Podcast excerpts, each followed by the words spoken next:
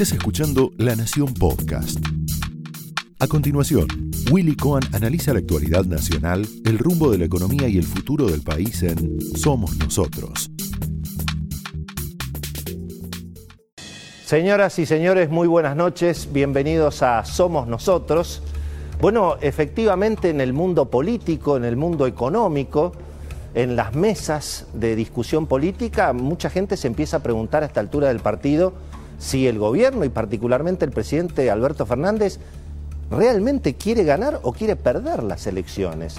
Estamos en una situación en la cual está creciendo todos los días este verdadero escándalo político que tiene en realidad que ver con, bueno, el abuso de poder, los privilegios. Fíjense que después de todo el escándalo que por supuesto continúa alrededor del episodio del cumpleaños de, de, Fabiola en Olivos, después de todo lo que ocurrió y todo el costo político que el gobierno tuvo que pagar, precisamente por eso, por los privilegios del poder, eso es lo que está en el fondo de la cuestión, bueno, resulta que llegó a la Argentina la ministra de Salud, Carla Bisotti, que viaja por todo el mundo, y llegó y se presentó inmediatamente en una conferencia de prensa sin respetar la cuarentena. Eh, una cuarentena súper estricta que se le exige a todos los que vienen del exterior. Incluso hay ahora una nueva polémica a propósito de los contagios con la variante Delta, otra vez desde la provincia de Buenos Aires planteando que los contagios son en la capital y en alguna medida cuestionando a las autoridades de la capital de que no encierran a los que vuelven del exterior.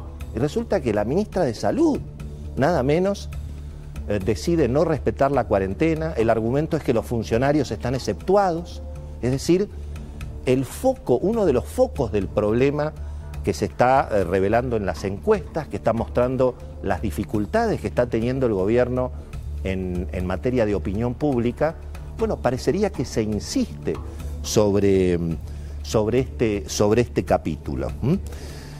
Bueno, lo concreto es que así están las cosas y a tres semanas de las elecciones parecería que el gobierno casi por decreto ha decidido que la pandemia em, se terminó, se están liberando la mayoría de las restricciones, desde bueno, la presencialidad para los empleados públicos, eh, en la justicia, desde la educación hasta el fútbol, tratar de, claro, a tres semanas de las elecciones, tratar de no arruinar mucho más la economía y el bolsillo, obviamente, de los argentinos. Casi, casi como que, bueno, entre la salud y la economía, a, tres semanas de las elecciones, obviamente elegimos la economía. Es cierto que hay un escenario de tregua sanitaria, por lo que uno escucha de los especialistas, mirando, digamos, los últimos 15 días, ha bajado el ritmo de contagios registrados, eh, incluso ha bajado la cantidad de fallecimientos, aunque, aunque siguen siendo muy elevados, y también el estrés sanitario en lo que tiene que ver con la ocupación de las camas de terapia. Eso efectivamente está en una tregua, pero al mismo tiempo está confirmado que la variante Delta eh, prácticamente ya, ya está circulando en la Argentina. y, bueno, y el tema, por supuesto, es bastante riesgoso, si uno mira lo que está ocurriendo en el mundo, por el hecho de que en la Argentina, eh, bueno, solamente 30% de la población eh, tiene efectivamente el ciclo completo de la vacunación, las dos vacunas. El gobierno presenta sus números, dice, en los mayores de 50 ese número aumenta mucho y bueno, eso eventualmente eh, puede significar que se mantenga esta tregua sanitaria, pero la verdad que no lo sabemos. Em, y veremos en todo caso si efectivamente todos los anuncios que está haciendo el gobierno definitivamente se pueden, se pueden eh, cumplir.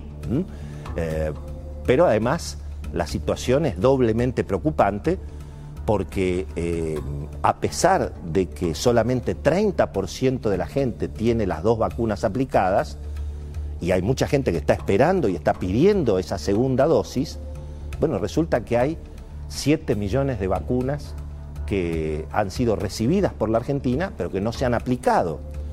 Eh, incluso, fíjense que hasta los científicos que han em, formado parte de los equipos de asesoramiento del gobierno, caso el doctor Eduardo López, eh, bueno, con mucha sinceridad y gran honestidad, han planteado que, este plan de vacunación, y bueno, se parece bastante un fracaso si efectivamente esto, esto es así. Y eso tiene que ver, bueno, con algo que hemos hablado en este canal desde el verano, la vacuna estatizada, el Estado, que es el único que ejerce el monopolio, no solamente de comprar las vacunas, sino también de distribuirlas. Es el Estado el que decide quién aplica y quién no aplica vacunas. No se le permite participar al sector privado. Y fíjense que ya tenemos más de 110 mil muertos y seguimos cometiendo, todas las semanas decimos lo mismo, seguimos cometiendo los mismos errores de ese modelo sanitario talibán contra las vacunas de Estados Unidos. La Argentina todavía no tiene contratos ni con Pfizer, ni con Moderna, ni con Johnson Johnson. Inexplicable, inaceptable desde todo punto de vista.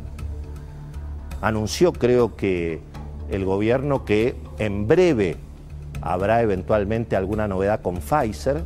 Algunos suponen que eventualmente en septiembre, octubre y noviembre, antes de las elecciones generales, podría haber una especie de lluvia de vacunas, pero la verdad que si va a seguir el Estado manejando la vacunación en forma centralizada, sin darle participación al sector privado, el plan de vacunación va a seguir siendo un fracaso, con prácticamente 7 millones de vacunas que no se sabe ni siquiera dónde están y solamente 30% de, de, la población de la población vacunada. Y bueno, y ese es el combo en definitiva que está afectando al gobierno en las encuestas, por lo que opinan la mayoría de los consultores.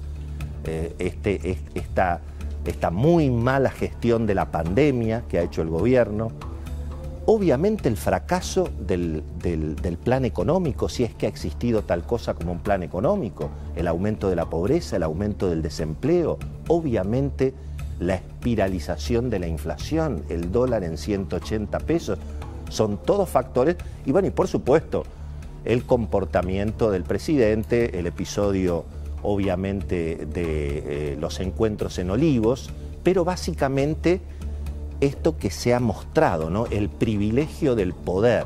No hacen cuarentena los funcionarios, no respetan eventualmente las restricciones, todas absurdas, muchas de ellas que se impusieron, pero que obviamente le arruinaron la vida a, muchos, a muchos argentinos. ¿eh?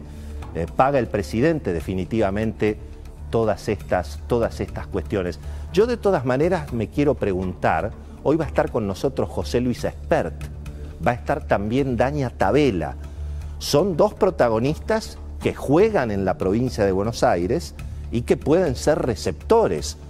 Por un lado, eh, el radicalismo, por otro lado, eh, José Luis Espert, pueden ser receptores de esas dificultades que está teniendo el gobierno incluso en la, en la provincia de Buenos Aires. Ahora, la pregunta es, ¿el presidente Alberto Fernández es el único responsable de toda esta situación? No, no cabe duda que es el principal responsable, es el presidente de la nación. Ahora, en alguna medida los problemas que ha habido con la política sanitaria, el muy mal manejo de la pandemia, la batalla contra las vacunas de Estados Unidos, y todo este modelo también tan estatista en materia económica, no acordar rápidamente con los acreedores, mantener el acuerdo con el fondo en una...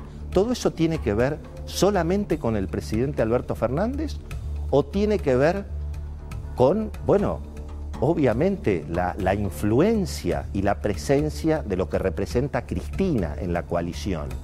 No en términos personales, sino esos sectores de izquierda, eh, nacionalistas, muy anacrónicos, lo que representa Axel Kisilov en materia de ideas económicas.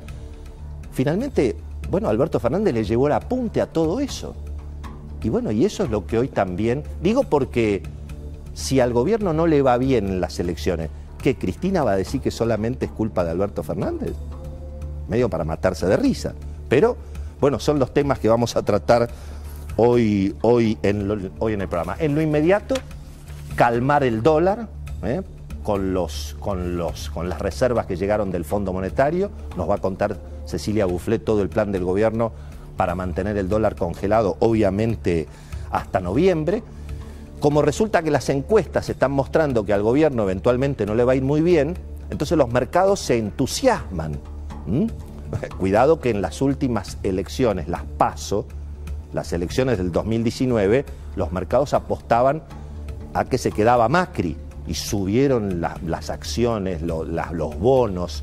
Resulta que la derrota de Macri en las PASO fue dramática y se perdieron fortunas, la devaluación al día siguiente fue muy fuerte y todos recordamos lo que, lo que ocurrió. Así que cuidado con las encuestas, pero hoy los mercados están como entusiasmados de que una Cristina radicalizada con más poder después de las elecciones no, no parece lo, más, lo, más, probable.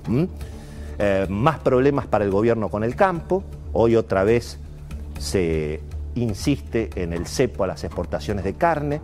Va a tener problemas el gobierno en las provincias rurales, no solamente en la provincia de Buenos Aires, en Córdoba, en Santa Fe, en Entre Ríos, en La Pampa. Hay mucho malestar, obviamente, en el sector agropecuario. Y el otro capítulo, bueno, la inseguridad.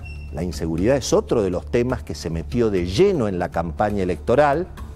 El ministro Sergio Berni, que se supone que es el responsable de la seguridad en el lugar más caliente de la Argentina, que es el conurbano bonaerense, opina sobre la situación de Olivos y el presidente Alberto Fernández. Sabina Frederick está con los carpinchos de Nordelta. Y mientras tanto, el capítulo inseguridad, bueno, nunca dejó de estar en, en el primer en uno de los primeros temas de preocupación. Fíjense que una candidata, una candidata en las elecciones en Santa Fe, directamente hace campaña repartiendo chalecos antibala, ¿no? Esto fue Somos Nosotros, un podcast exclusivo de La Nación. Escucha todos los programas de La Nación Podcast en www.lanacion.com.ar. Suscríbete para no perderte ningún episodio. Estamos en Spotify, Apple Podcast, Google Podcast y en tu reproductor de podcast favorito. Seguí escuchando La Nación Podcast.